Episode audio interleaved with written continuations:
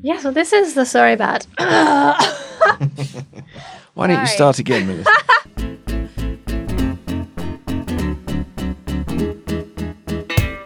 Hello, everyone. My name is Simon Hunter. I'm the editor of the English edition of El País, and this is. ¿Qué? A podcast from El País that aims to cut through the tabloid tosh and bring you the best broadsheet take on the Spanish news. Whether you're in Morocco, Murcia, or Morecambe, we are here for you. Viajad con nosotros. So sit back, relax, and let us break down all the Spanish stories that make you say, This is not a conversación en la recepción de Concepción Zarzal. Will you repeat that, please? I don't think this is a conversation in the reception of Concepción Zarzal. We do it in Zaragoza. Oh, oh, you know, the, the conversation, uh, uh, uh, you want to have the conversation in Zaragoza. Nice to hear from Larry David there from Curb Your Enthusiasm. If you've never seen Curb Your Enthusiasm, do go and watch it. And in particular, check out last week's episode, which was episode three, um, probably about a third of which is, is all uh, related to uh, Castilian Spanish and the uh, which we have um, pointed out before. Now, today is February the 11th, 2020, and I am here as ever with my faithful colleague, Melissa Kitson. How are you, Melissa? good, good, thank you. Now, I think the question on everyone's oh. lips Oh. is what are you going to do for Valentine's Day? Oh, really? Yes. All the listeners want to know. Well, I forgot it was Valentine's Day and have organized like a surprise birthday thing for, for Juan. So it's kind of Valentine's y in the sense that it's for him, but it's for his birthday. Oh, wow. Mm. Well, wait, hang on. So, when's when is his birthday? Well, it's the 19th, but to make it a surprise, So you got in there early. well, that's the plan. But the well, the idea is to send him on a quest. Is it? And uh, will he be coming back, or is? well, if he if he solves the clues and the riddles, Right. he'll he'll eventually make it to a bar where people will hopefully be waiting for him. Fantastic. Well, you could just put a Valentine spin on it, can't you? Kill two birds with one stone. That's great stuff. Excellent. Lovely news. All right. So let us jump to our correspondence as usual. You can find me on Twitter at Simon in Madrid, or you can also use the hashtag QuePodcast, or you can email English edition at elpais.es. Tell us where you're listening from, why you're listening, and suggest topics for us. And please leave us a review on iTunes or wherever you get your podcasts. And share this episode on social media. Get the word out, please. We heard from John Rodwell at njohnrodwell on Twitter. He said, Great interview at Simon in Madrid with Jaime in this week's Qué podcast. Fascinating insight from someone caught up in the coronavirus quarantine process. Now, if you didn't hear it, we were talking to Jaime Santirso, who, the poor guy, is still in quarantine in Madrid, uh, having been evacuated from uh, Wuhan. Um, we also heard from uh, one of our podcast heroes, a regular correspondee, Miguel Angel Lara. Uh, he sent me uh, this headline from uh, a rival newspaper, El Mundo, which reads Intenta matar a su marido con una pistola eléctrica, fármacos para eutanasia, dos sicarios y una cerveza envenenada. And he said uh, a potential Qué piece, and that certainly is. That man is uh, either the Terminator or his wife is just not doing it right. Uh, and then we heard from one of our original podcast heroes, the new mama, Senora Wright. she says, Hola, Simon, Melissa, y Veronica. I am absolutely thrilled that Annabelle wrote in, and what excellent questions she asked. This is in reference to uh, correspondence last week Ah. from one of Senora Wright's students. Senora Wright says, It's great to hear that while I'm away on maternity leave, my students are still flourishing. I hope you are pleased that you have been asked some intelligent questions by a student and not been asked to do their homework. Can you please give a shout out to all my year 12s and 13s? Keep up the good work, chicas. Is it all girls? Is it an all girls school? Oh, it must be. And now, onto my favorite Spanish words. This is something we've been talking about now for a couple of episodes. Uh, she says, I cannot believe that Josh Feldberg doesn't like the word azafata. This is a stonking outrage. In my opinion, azafata is one of the best Spanish words, along with zanahoria and albaricoque. What a word. What does it mean, Veronica? It's a fruit. Oh, right. A sort of peach style fruit. Oh, well, there you go. New one on me. Um, Senora Wright says, I didn't know the word patuco, so thanks for teaching me that. Could be useful now I'm a mum. I forgot to congratulate you on the one year anniversary of the Qué podcast too. Keep the podcast coming. Un abrazo femenino. Thank you very much, Senora Wright, and I hope that the uh, I hope that motherhood is treating you kindly and you're enjoying these very tough but um, lovely early months of uh, parenthood. And then we also heard from Jacob Rosenfeld at Jaros Jack. Uh, he says, At Simon in Madrid, favourite Spanish words. Gruñón, that's definitely a word I've had thrown at me uh, in the morning in my house uh, on more than one occasion. Chapuzo, that's a great word. Uh, chapuzo meaning kind of like a, a badly done job, no? A sort of chapuzo. Y desarrollo, that is a nice word. Uh, he says his least favourite word is Jorge. so sorry to any uh, Georges out there. And then finally, this is the first time we've heard from uh, mythical sea creature Chris Thompson for a long time at Culebron Chris on uh, Twitter. He says hashtag K podcast piscolabis. Now that is a great word. Again, I don't know what it means. It's a word I've seen, but I don't know what it means. I hope it's nothing rude. and then he also says he likes tentempie, which is a lovely word. Do you know what that means, Melissa? No. It's like a sort of um, like it's a. same as piscolabis. Oh, is it? Yeah. really? So it's like an amuse bouche, like a little, like a little snack. Okay, so I like piscolabis and tentempie are basically the same, like a little, a little snack, an amuse bouche to use another foreign word.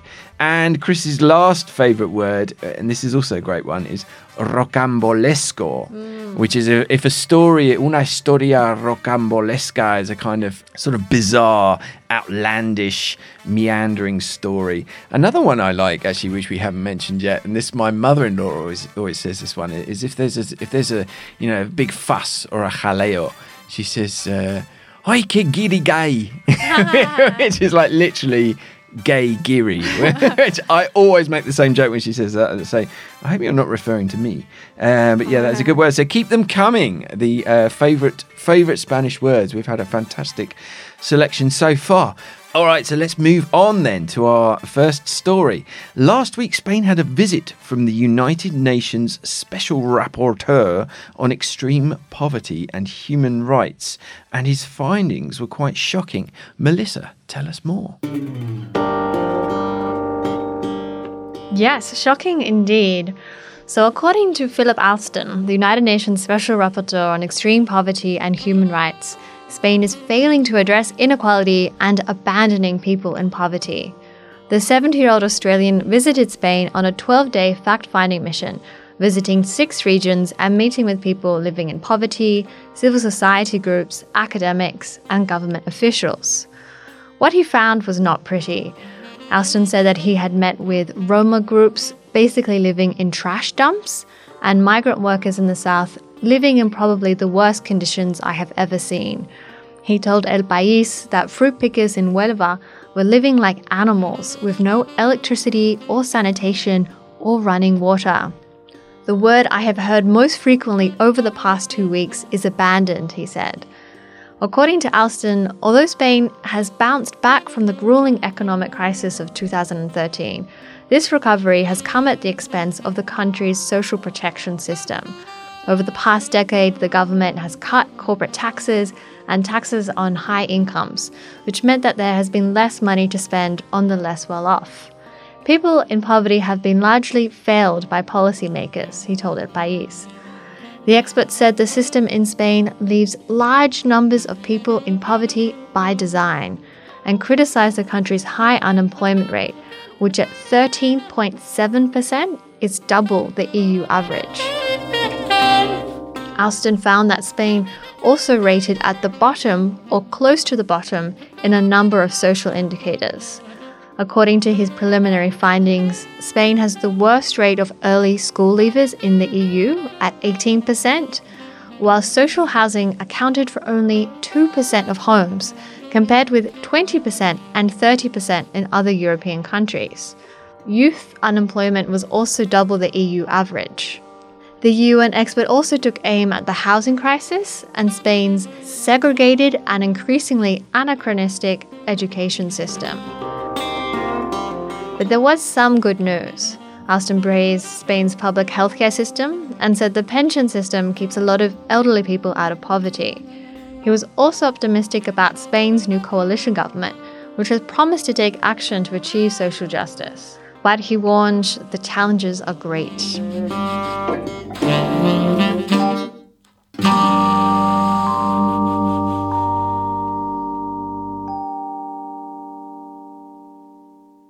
Yeah, really interesting stuff. I mean, it's a timely reminder that while you know many of us in Spain may feel like we've left the crisis behind. A lot of people are really um, still suffering. I find the stuff about the lack of social housing really interesting, especially coming from the UK, where you know the, there's a long history of um, not just council housing, but then that council housing being uh, available for um, its occupants to to purchase to get them onto the uh, housing ladder. And it, it, what what the UN rapporteur was saying really echoes what I've just been reading about in uh, Tobias Buck's book uh, after the fall, which we've mentioned before, on the podcast. Um, you know that there just isn't a social housing system in Spain, or certainly not you know on any kind of um, big scale. And actually, just to, to to focus on what Tobias was saying, he links the lack of social housing in Spain to the time it's taken a party, a far right party like Vox, to take root. Uh, i.e., there's no anger about housing going to migrants because it isn't going to anyone. I mean, mm. just, it just doesn't exist in the system. So really interesting stuff there.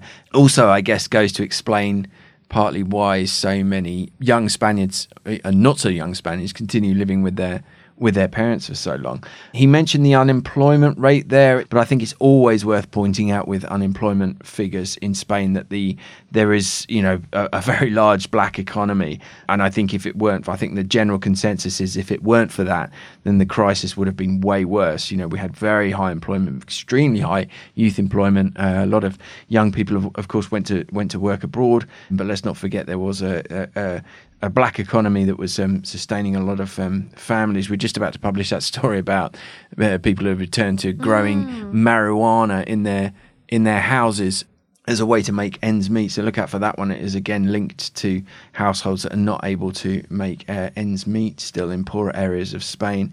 You know, th- let's not forget you don't actually have to look that far for examples of poverty, I- even in you know Madrid, which is obviously one of the more or the most prosperous city uh, up there with uh, Barcelona of Spain. There's a group of Romanians living in an empty plot outside of my house uh, now in, in tents.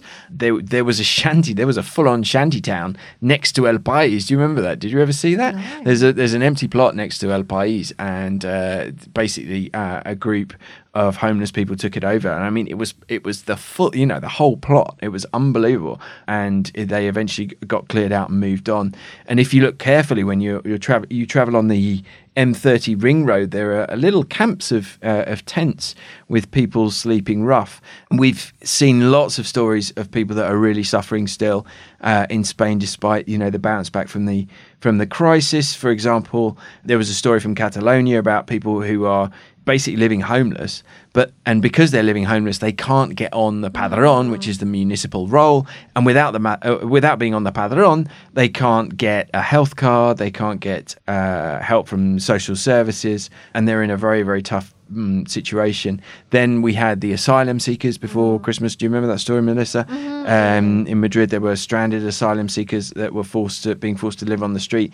The um, positive part of that story of course was that locals, parishes, and NGOs were stepping in to fill the gap um, left by the Spanish authorities, who couldn't agree between you know the different administrations as to exactly whose responsibility these people were. Some of the comments I thought were pretty interesting on the stories, the stories in Spanish about this UN special rapporteur's findings. You'll like this one, Melissa. This one said, "Un australiano dando lecciones." Vete para tu isla, desierto, y mira cómo tratáis a inmigrantes, o el genocidio de los aborígenes. And there were a few other comments like this. La verdad es que si hay este tipo de problemas, me gustaría que me lo explicaran de forma científica y objetiva, con datos y cifras, y no con un guiri que viene 10 días a hacerse la foto con los jornaleros de Huelva. So, quite a lot of people being very defensive uh, about this report and actually sort of starting to criticize the special rapporteur uh, rather than sort of actually looking at the situation. And this comment on one of the stories actually sort of responded to that. It Eh, eh, asks, no podemos aceptar ningún tipo de crítica. Él ha señalado un problema claro en la huerta de Huelva. En vez de aceptar y hacer autocrítica, echamos balones fuera. Um, I think this, uh, certainly in my experience, I'm always citing my Spanish family.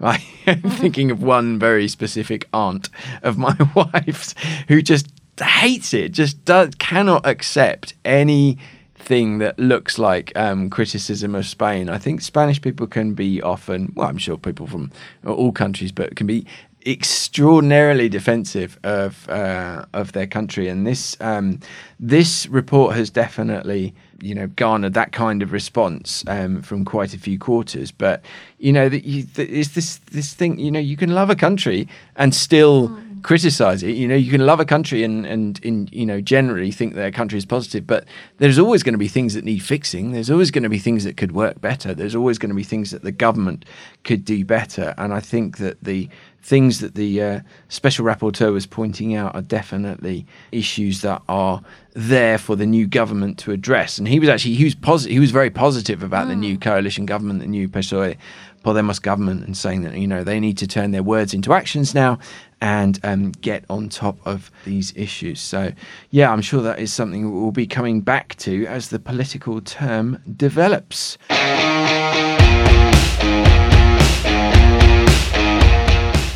All right, so now let's turn to our second story, which is about a scam from perhaps uh, quite an unexpected source.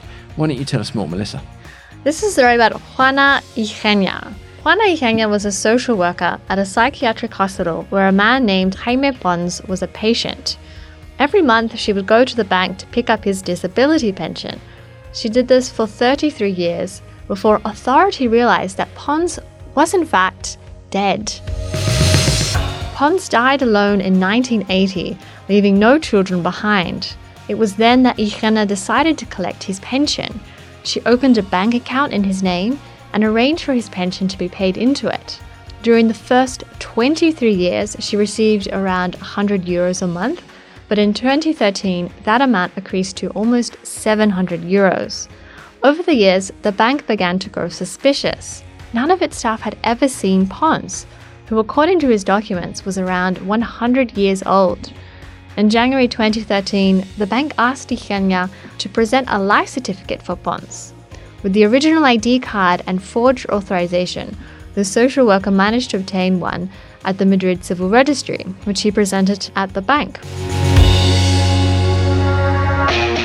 From then on, Igenia would go to the registry office once a month to pick up a new life certificate with the forged documents. This allowed her to continue to receive Pons's pension. Indeed, she would still be collecting it if a Social Security employee hadn't taken the trouble to cross check data and look for the man's death certificate. Jaime Pons was indeed deceased. By the time this was discovered, Igenia had defrauded nearly 200,000 euros from the Social Security system. When the case went to trial in Madrid, the prosecution asked that she be made to return all of the money and be sent away to prison for six years. But Igenia, who was now 83 years old, was able to secure a plea deal, a suspended two year jail sentence, and payment of almost 150,000 euros. She told the court she was very sorry for what she had done and said she would give back the money. Her son has already made an initial payment of 20,000 euros. Igenia, however, is not the only person to have pulled off such a scam. The Provincial Court of Madrid recently opened legal proceedings against two women who appropriated the pension and inheritance of people who had died alone and without children. And last year, a Romanian domestic worker was sentenced to two years in prison for forging the checks of a woman she had cared for until her death, as well as her will.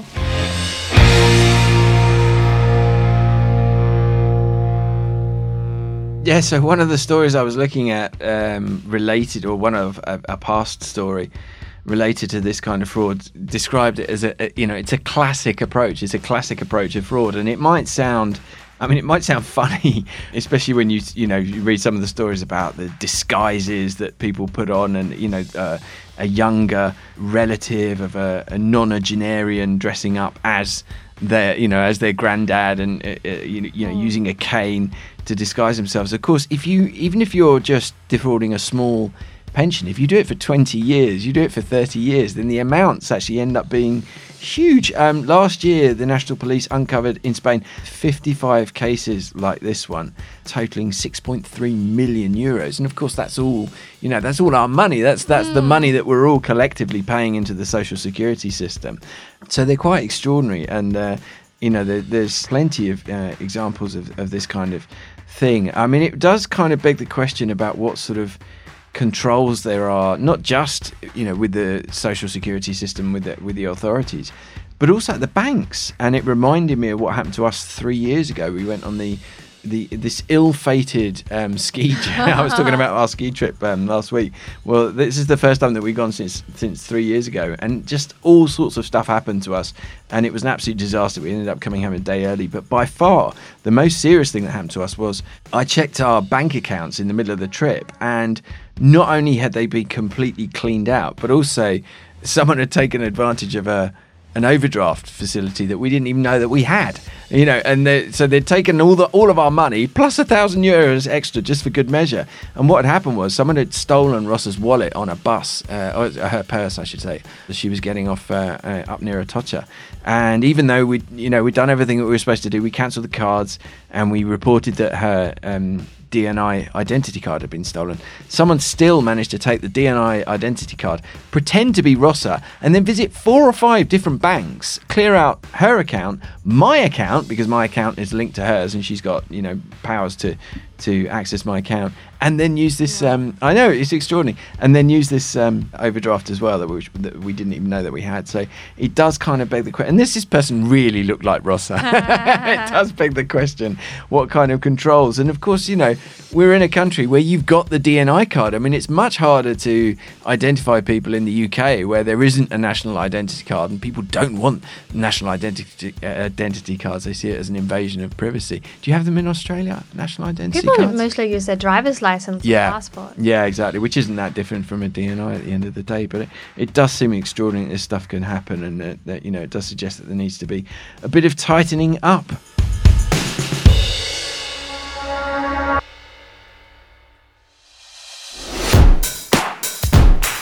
All right, so let's wrap it up there. That was episode five of season four. My name is Simon Hunter. I'm Melissa Kitson.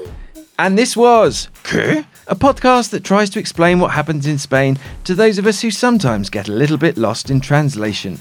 This is an El País production. It was recorded right here in the Madrid newsroom under the expert guidance of Veronica Figueroa, whose milkshake does not bring the boys to the yard and you can listen to it on your favourite podcast app. You can also request it via Alexa, Siri, or your Google Assistant. We'll be back next week with a brand new host of issues. Thank you for listening. Adios. Ciao. Ha ha ha ha ha!